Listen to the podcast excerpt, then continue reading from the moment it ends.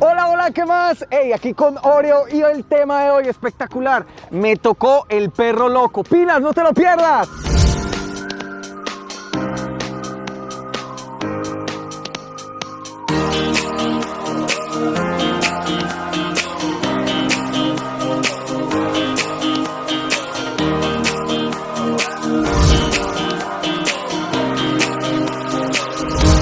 Me tocó el perro loco. ¿Qué es el perro loco?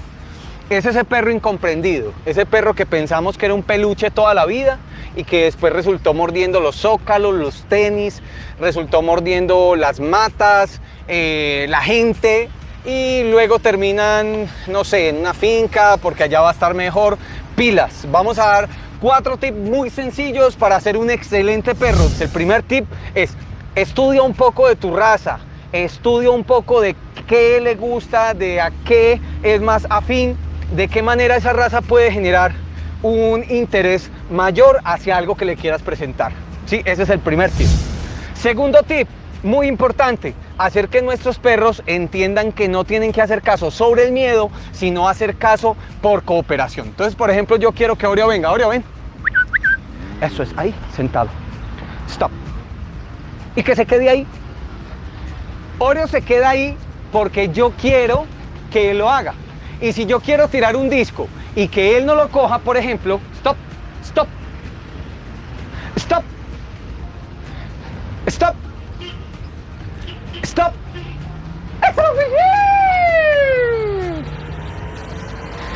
Ese tipo de trabajo, ese tipo de herramientas son necesarias, se llama autocontrol, autogestión. De acuerdo a lo que el perro necesita y lo que tú puedes ofrecerle, muchas veces nuestros perros van a hacer caso.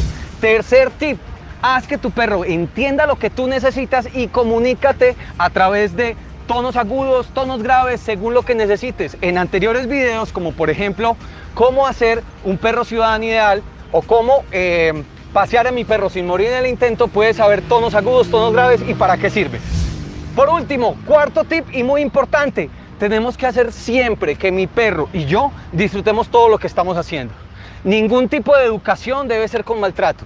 Ningún tipo de educación debe ser porque tú se lo impongas de manera eh, jerárquica o de manera impositiva, demasiado agresiva con el perro. Técnicas aversivas, sí, depende del perro. Pero lo más importante es que tú seas consciente de que es un ser sintiente, un ser con emociones y que muchas veces hay que saber mediar con ellos.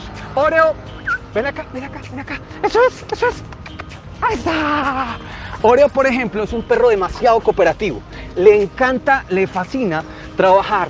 Si no vinculas la personalidad del perro, lo que el perro piensa y lo que el perro quiere, hacia lo que estás viviendo, difícil lo vamos a tener.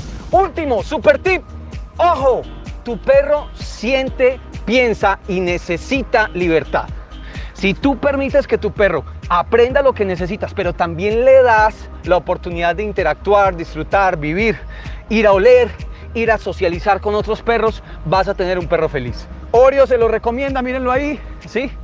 Haciendo un excelente trabajo con Oreo, una familia feliz.